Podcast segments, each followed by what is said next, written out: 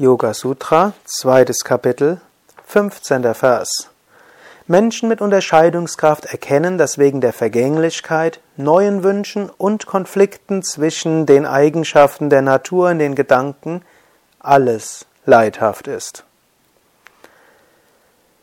Ein außergewöhnlicher Vers, der nicht wirklich in unsere Zeit hineinpasst, wo man denkt, die Welt bringt uns Vergnügen und wenn wir uns nur richtig verhalten, können wir das Leben genießen. Und Aufgabe wäre es, das Leben genießen zu können, es vielleicht so zu gestalten, dass wir immer Freude und Spaß haben. Wir leben in einer Spaß- und Erlebnisgesellschaft. Patanjali sagt, dieses Konzept kann nicht stimmig sein.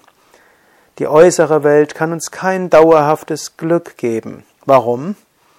Er nennt verschiedene Gründe. Erstens Vergänglichkeit. Alles, was einen Anfang hat, hat ein Ende. Alles, was beginnt, endet auch. Der Mensch, den wir heute so lieben, weil er vielleicht so schön ist, hm, er wird irgendwann nicht mehr so aussehen. Der Mensch, den wir so lieben, weil er uns so lobt, irgendwann wird er uns vielleicht nicht mehr loben oder sein Lob wird uns nicht mehr das gleiche bedeuten.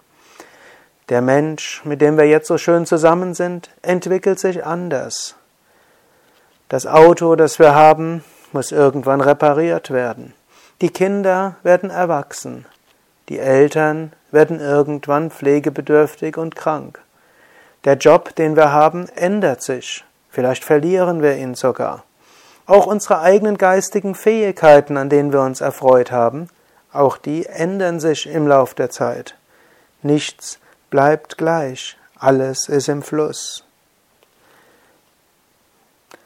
Zweiter Grund, warum hinter allem letztlich Leiden ist, neue Wünsche. Wenn wir einen Wunsch erfüllt haben, kommt ein nächster.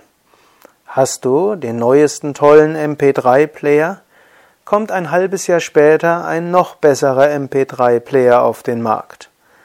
Hast du den neuen Computer, mit dem du die Videos gut anschauen kannst? Kommt bald der neue fantastische Bildschirm.